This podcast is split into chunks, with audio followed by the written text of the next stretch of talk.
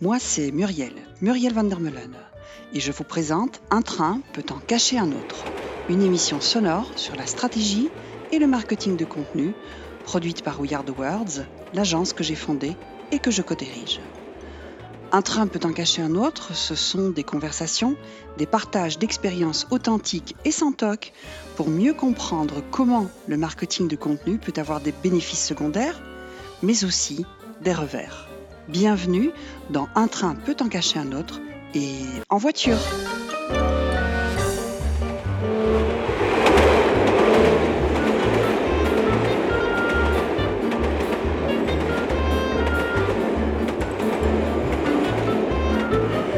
Bonjour et bienvenue dans ce podcast Un train peut en cacher un autre. Affaires sensibles, contenu sensible, c'est le titre de cette édition.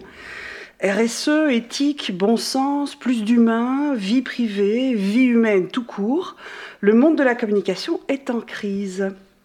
Comment dès lors aborder la stratégie de contenu quand ce sont les contenus qui deviennent sensibles, les consommateurs susceptibles et les secteurs moins crédibles.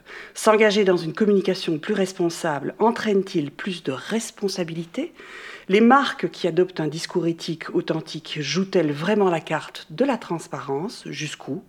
Et est-il possible de vraiment jouer le jeu? Que de questions aujourd'hui Autour de la table, pour y répondre, j'ai le plaisir d'accueillir Marine Lomel, spécialiste en communication, passionnée du digital et de la biotech, qui vient de publier aux éditions Latitude des héros un ouvrage appelé Science infuse. Bonjour Marine. Bonjour Marielle. Et puis de l'autre côté, Christophe, Christophe Konings, fondateur de l'agence Springtime, est résolument orienté cette agence sur la communication responsable et les questions de citoyenneté. Bonjour Christophe. Bonjour, bonjour. Alors, je suis heureuse de vous retrouver autour de la table, autour de questions euh, sensibles.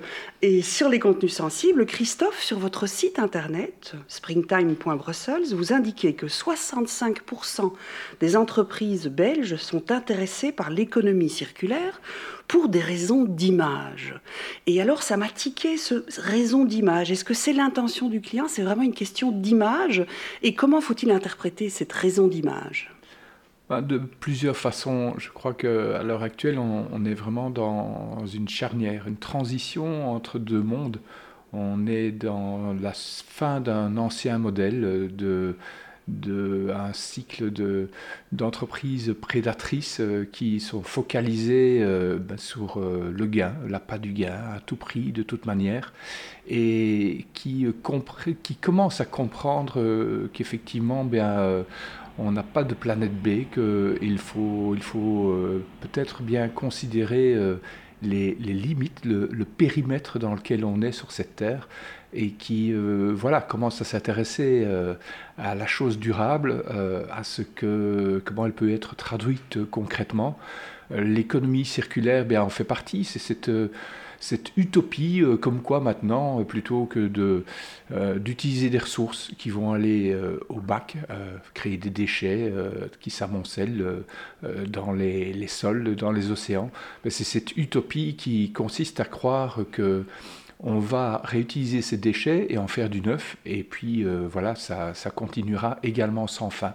Donc finalement, on transpose le concept d'une euh, prédation des, ressources vers mhm. un, concept euh, d'une, de, ressources qui continuent à être infinies parce qu'elles sont utilisées en circularité.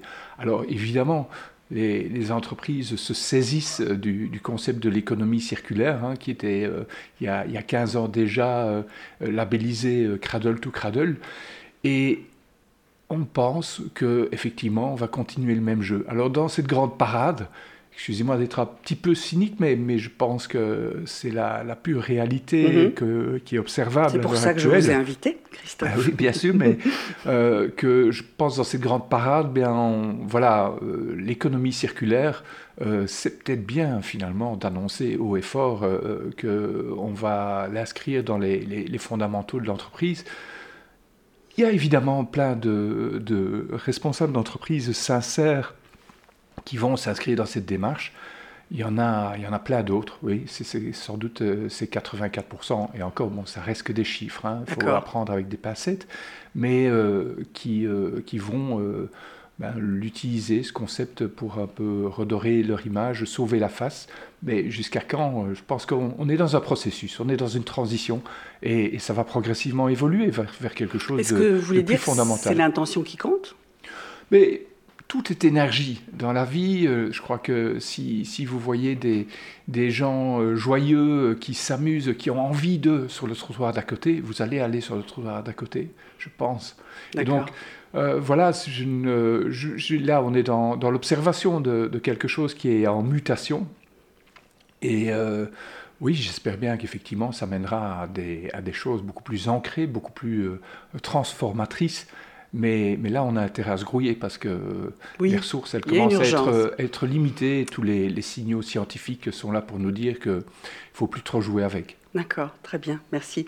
En parlant du trottoir d'en face, euh, Marine, il y a quelques jours, Jeanne Bordeaux, spécialiste en stratégie éditoriale, euh, parlait en d'autres termes de ce trottoir d'en face. Elle disait que Gucci donc la marque connue de mode qu'on ne présente plus, veut nous faire entrer dans son univers contemporain et romantique, sur son trottoir, on va dire, mais n'entre pas forcément en conversation avec ses consommateurs. Alors ça m'a frappé cette euh, phrase, n'entre pas forcément en conversation avec ses consommateurs, parce que c'est pas le pari peut-être aussi de cette nouvelle forme de société qui est d'être beaucoup plus en communication, en conversation et en contact. Quel est votre avis sur cette question? Est-ce que chaque secteur installe une relation particulière avec ses clients? Est-ce que tous les secteurs peuvent faire le pari d'une transformation?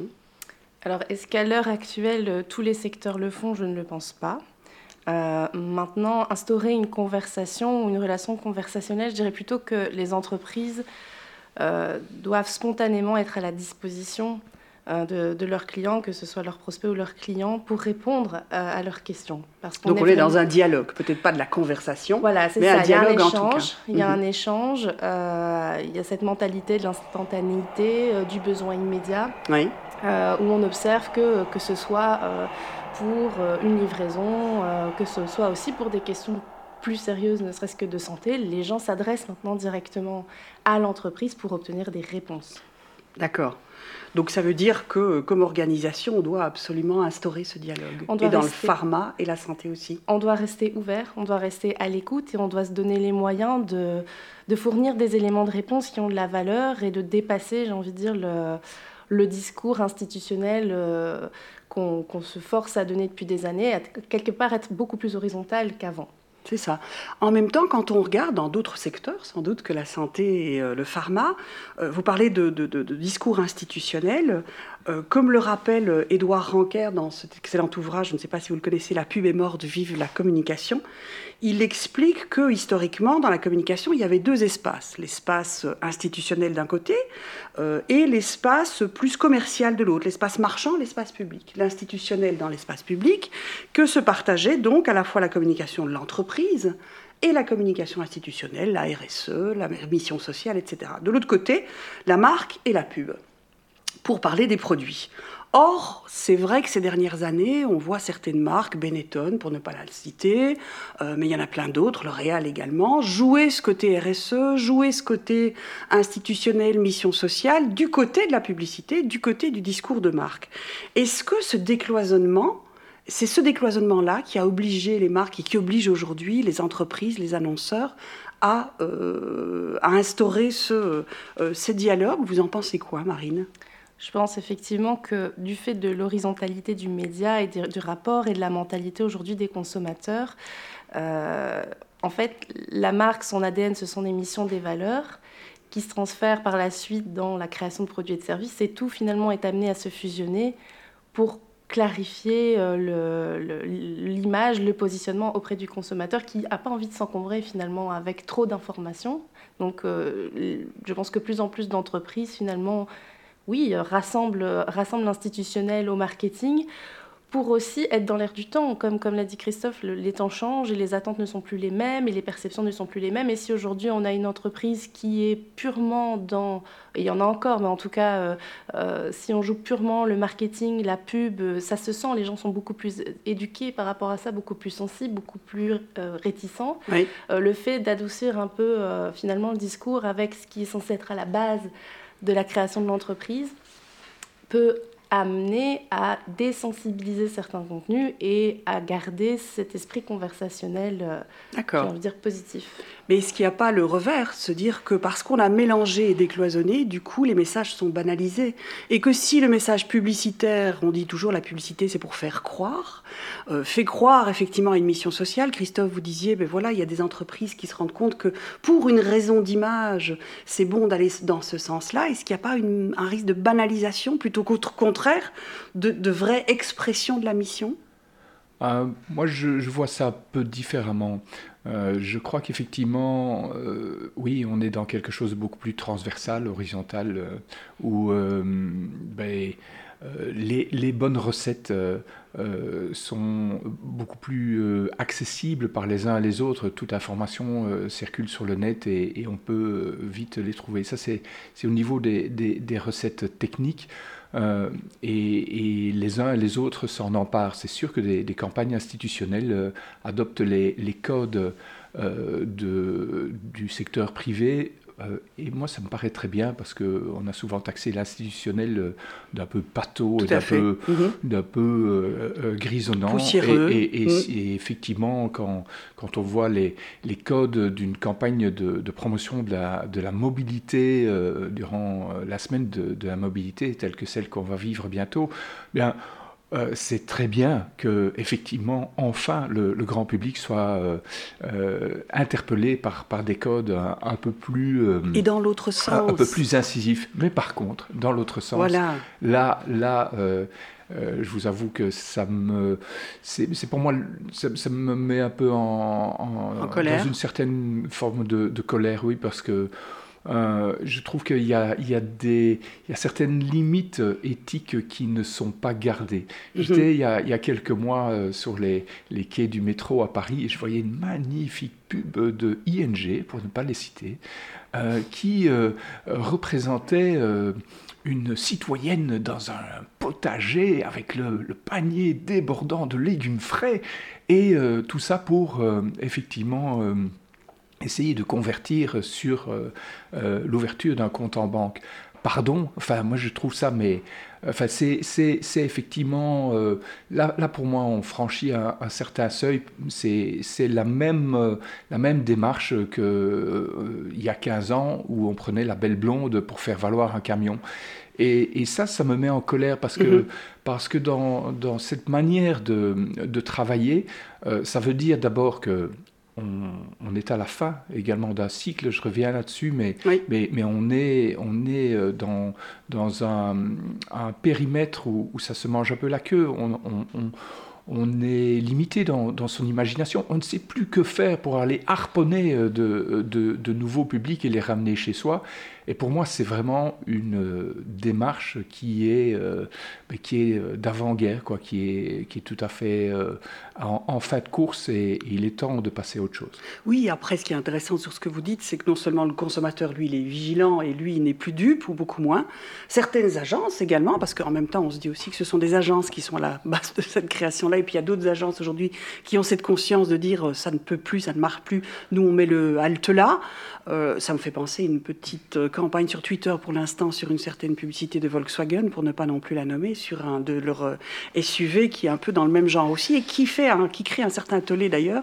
Et on, s'en réjouit. Enfin, moi, je m'en réjouis. oui, mais je ne suis pas sûr que le consommateur soit, ne soit plus dupe. Malheureusement, euh, je, le, le, le, problème, c'est qu'il y a euh, toujours. Euh, une, inertie comme ça qui est, qui est créée par, par euh, euh, maintenant ce qu'on connaît de, surconsommation et de surcommunication et, et dans, dans le, lequel beaucoup de personnes se fourvoient et sont complètement abruties. Mm-hmm. Et donc là, on est toujours dans, dans un, un monde où une frange extrêmement importante de la population est euh, véritablement passive et euh, comme des zombies euh, à naviguer sur tout ce qui arrive, etc. et continue à, à s'accrocher au, au, dernier fragment de, de cette société du, de la consommation en tout va. Mm-hmm. Et donc, elle est encore nombreuse et il y a, il y a vraiment encore un beau, beau potentiel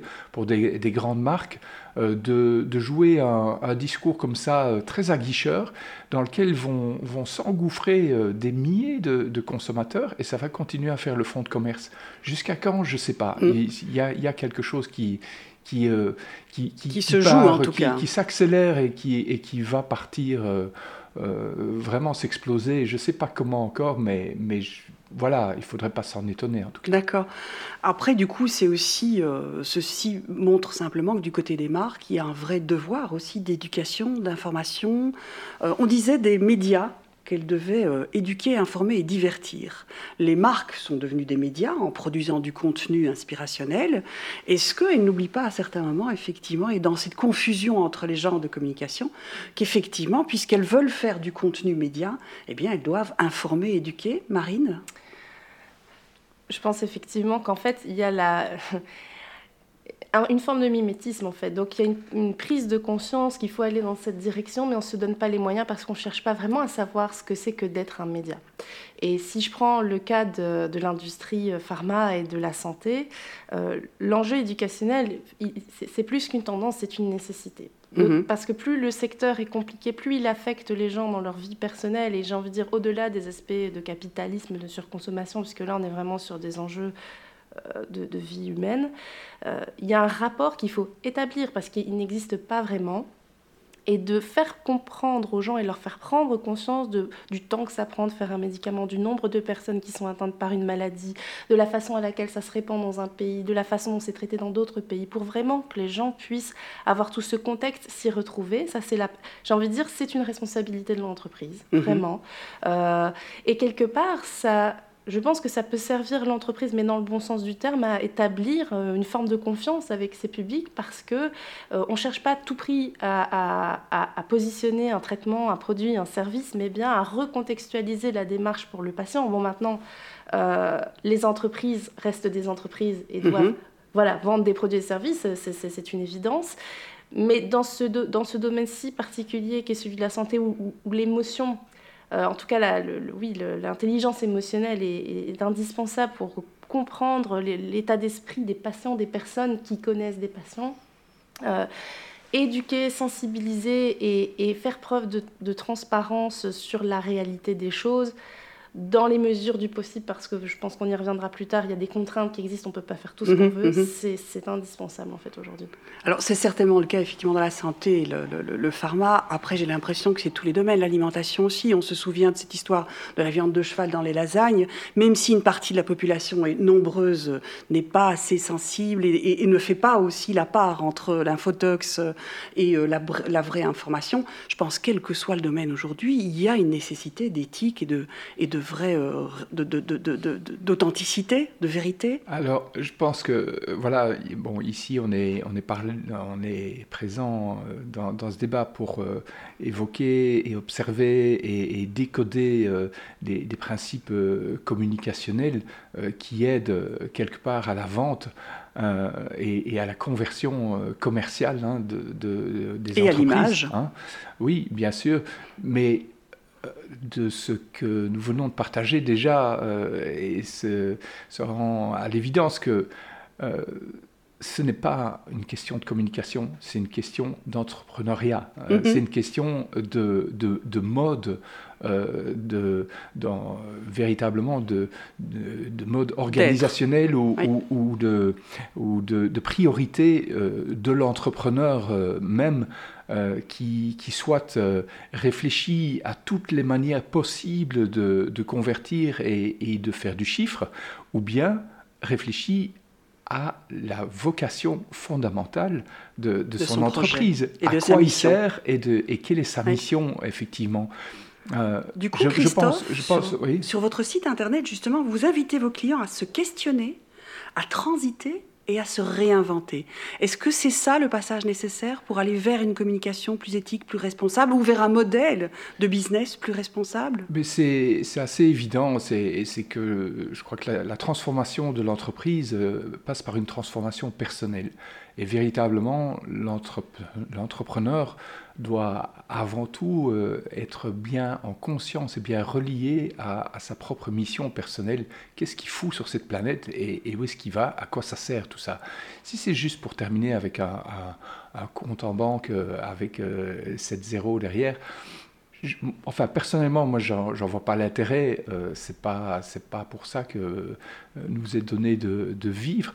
Euh, je pense qu'il y a, a, y a d'autres choses à faire. Donc, fondamentalement, la question, c'est à quoi sert l'entreprise? Et mm-hmm. si la, la réponse n'aboutit pas à ben, l'entreprise, elle, elle sert à contribuer à euh, quelque chose de plus large.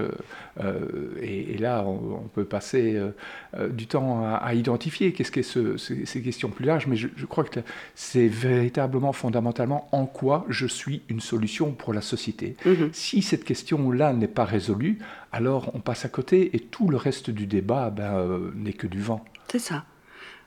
Ça rejoint un peu ce que vous me disiez euh, dernièrement, Marine. Vous partagez sur LinkedIn un article sur le très faible taux de crédit que les Américains accordent aux entreprises de l'industrie pharmaceutique, puisque vous disiez que 58% des citoyens aux États-Unis attribuent une mauvaise note au secteur pharma, contre 27% d'avis positifs. Et vous disiez, vous suggériez aux entreprises du secteur de rechercher l'équilibre entre ce qu'ils veulent dire, ce qu'ils peuvent dire, et ce que les gens veulent entendre. Et les gens veulent aussi peut-être mieux comprendre la mission des entreprises et que les entreprises aient une vraie mission qui ne soit pas effectivement que d'aligner 7-0. Tout à fait. Mais pour revenir sur cette étude donc, qui a été faite aux États-Unis, euh, c'est même pire que euh, de dire qu'elle n'accorde pas de crédit. En fait, ce que, ce que ça a démontré, c'était que l'industrie pharmaceutique était l'industrie la plus détestée euh, par les Américains, qui, qui, avait connu une chute dans les, dans les classements vraiment catastrophiques. donc, bon, encore une fois, ça reste des chiffres, il faut le prendre avec des pincettes, parce que quand on creuse dans l'étude, on voit que l'échantillon de population, c'est mhm. quelques centaines de personnes. Donc, est-ce que c'est représentatif de la population américaine, ça, il faut se poser la question. Mhm. Maintenant, ça, ça, démarque une tendance qui est intéressante et qui, j'ai envie de dire, ne date pas d'hier, parce que si on, peut retrouver des enquêtes qui datent d'il y a 15-20 ans qui, qui, établissaient déjà ce constat. D'accord. L'industrie pharma souffre euh, d'un déficit euh, et de notoriété et d'affection. Pourquoi elle est connue? Elle est connue pour euh, le, le, le, coût des, des, médicaments, certains médicaments qui sont excessivement élevés, inabordables pour les scandales financiers de quelques personnes qui, à la tête des grands groupes, prennent des décisions qui sont malheureusement néfastes et dommageables à la réputation, le patient, pour le patient, mais aussi pour toutes les personnes qui sont impliquées. C'est ça, moi, c'est ça qui, qui, m'énerve en fait dans tout ça parce que euh, le grand public ne voit que ce qu'on veut bien lui montrer à, ce niveau-là et les médias jouent le jeu aussi et on est dans une, on est dans une euh, on est dans une dynamique où on occulte complètement les gens qui font cette industrie. Oui.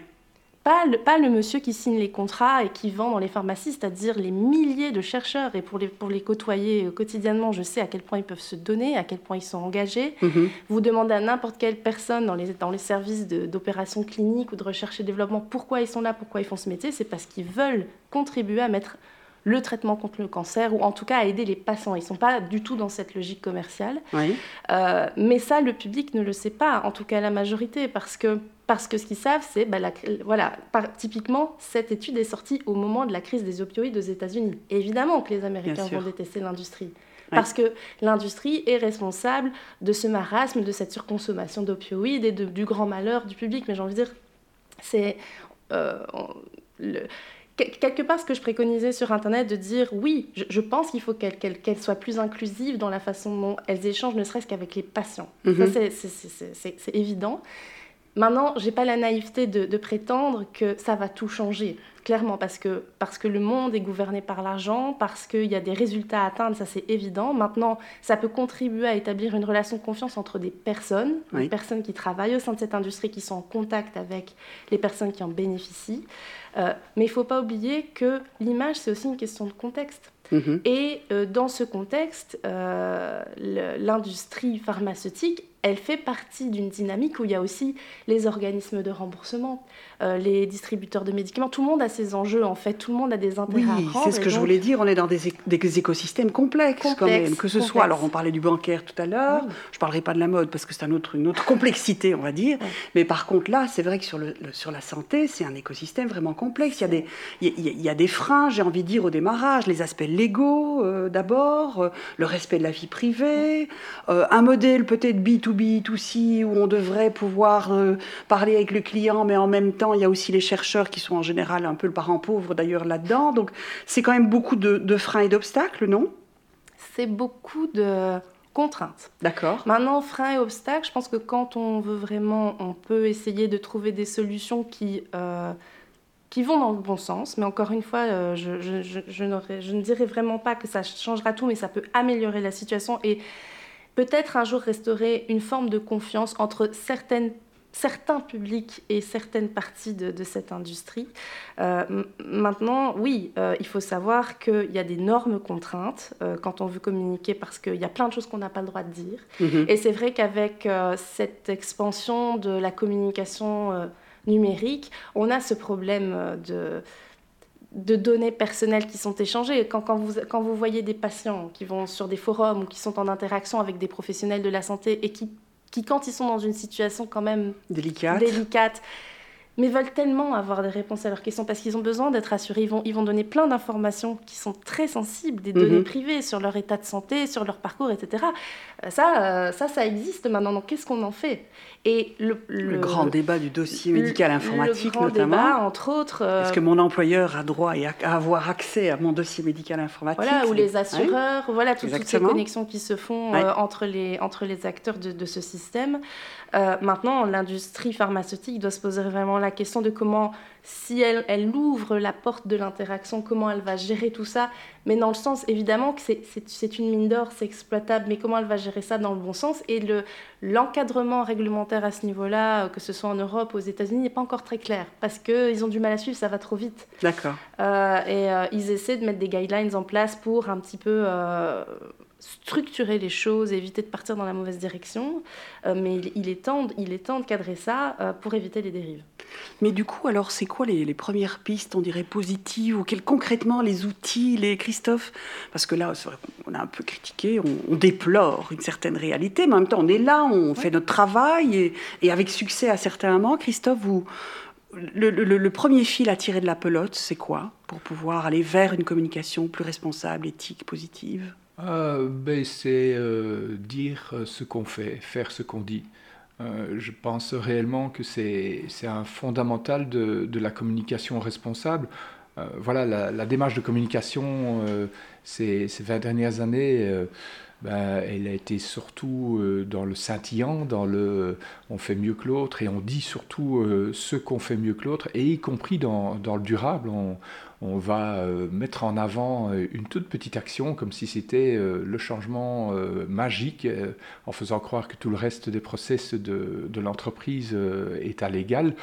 Malheureusement, voilà, c'est là, on est dans du greenwashing. Mhm. je crois que vraiment, ça, ça revient à cette introspection que j'évoquais et, cette nécessité de, de, véritablement aller un peu plus loin dans, dans l'intégrité de, de se mettre au service de, de, la société et, donc de ne pas faire des, effets d'annonce euh, et de, de, continuer à, à, proclamer à crédit euh, ce, que, ce, que, ce qui n'est pas fait ou, devrait être, euh, être fait dans, dans le, le, futur. La, la, la réalité Hein, de, ce qui est à, convertir ici, ben c'est véritablement euh, euh, d'être euh, dans, dans, cette, et cette communication d'une réalité avérée. D'accord. Alors ça, c'est du côté de l'entrepreneur. Hein. Mais par contre, du côté de l'agence, parce que vous dites qu'il faut avoir une cohérence, c'est de dire effectivement d'avoir des effets d'annonce. Quand on cesse d'avoir des effets d'annonce, ça veut dire qu'effectivement on rentre dans un programme, une stratégie de contenu avec une vision.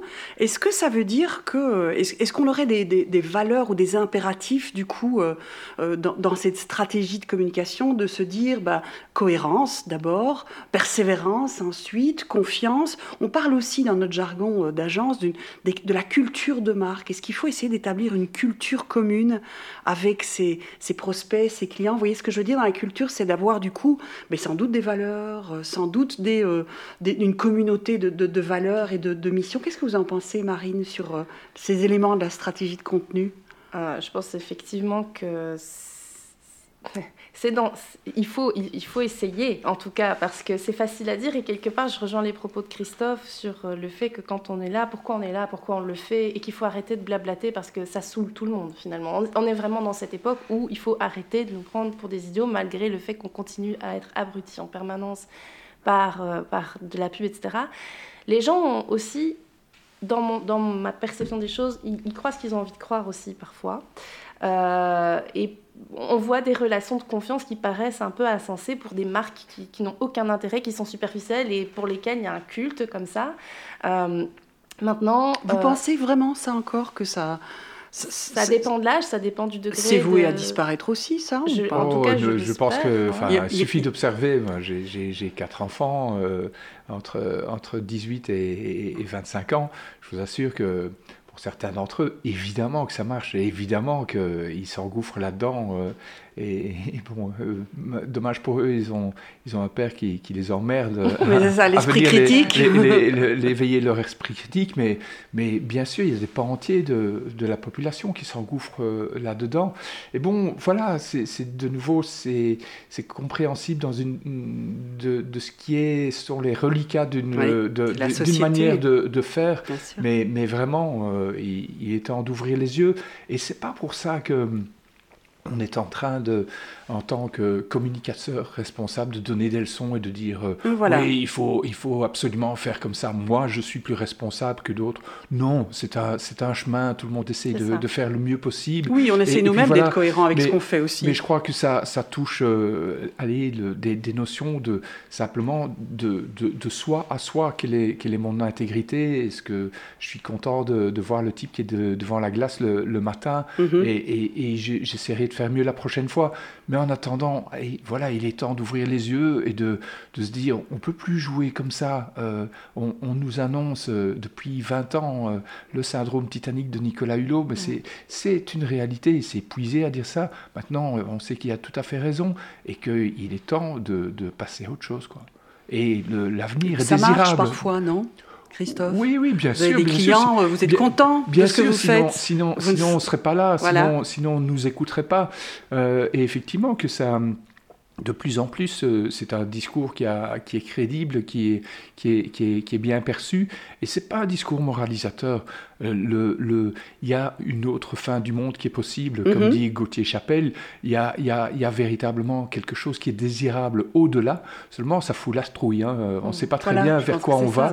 Euh, et, et, et, véritablement, ben, on, on, doit se réinventer. Ben, bienvenue à cette créativité-là et bienvenue à, à, justement quelque chose de, de débridé où on, on arrête euh, simplement de, de, de, courir après la déesse argent, mais euh, que qu'on on court après, euh, plutôt on se met au service de quelque chose qui, qui deviendra plus juste, autant pour l'humain que pour la planète. Et si je peux me permettre de rebondir là-dessus, je, voilà, je pense effectivement que on est, je, je, je, crois sincèrement qu'on est dans une phase de changement qui va s'accélérer de manière très rapide dans les années à venir parce qu'on y est contraint. Euh, et que finalement, qu'elles le veuillent ou non, les entreprises, tous secteurs confondus, seront obligées de se remettre en question parce qu'il y a des impératifs sur lesquels elles n'auront plus le contrôle. Mhm. Maintenant, on part de très loin et il est temps de se bouger et ça va prendre du temps parce que le changement, tout le monde est réticent au changement et ça fait peur et du coup, il y a toujours cette espèce de sursaut où on maintient l'ancien système avant de sauter dans le nouveau par, par, voilà, par manque de de confiance et de voilà de pas de pas avoir justement ce contrôle. Euh, et, que je, il peut y avoir beaucoup de choses qui vont s'améliorer, mais tant que le contexte global, justement, et notamment économique, parce que c'est voilà, comme ça que ça fonctionne, ne se remet pas en question, et surtout passe à l'action, mhm. mais les entreprises vont suivre le même système jusqu'à ce qu'on leur propose en fait une autre façon de faire. Comme, comme vous l'avez dit avant, maintenant elles font du média, tout ça, pourquoi? Parce que tout le monde le fait et qu'elles elles vont là-dedans parce que tout le monde le fait. Et s'il y a une autre tendance qui se met en place et que ça prend, elles le feront. Donc maintenant, c'est cette, cette dimension structurelle et plus globale qui doit, qui doit se mettre en place et qui, qui, doit, qui doit faire en sorte que les entreprises se donnent les moyens, parce qu'elles les ont, mais maintenant est-ce qu'elles se les donnent? J'en suis pas persuadée, de, ben, de faire ce qu'il faut. Eh bien, nous, en tout cas, on essaye au quotidien de faire ce qu'il faut pour nous, pour les autres, pour nos clients. Je vous remercie, c'était très intéressant et j'espère avoir le plaisir d'encore échanger sur ce sujet. Merci beaucoup. Bien volontiers. Merci.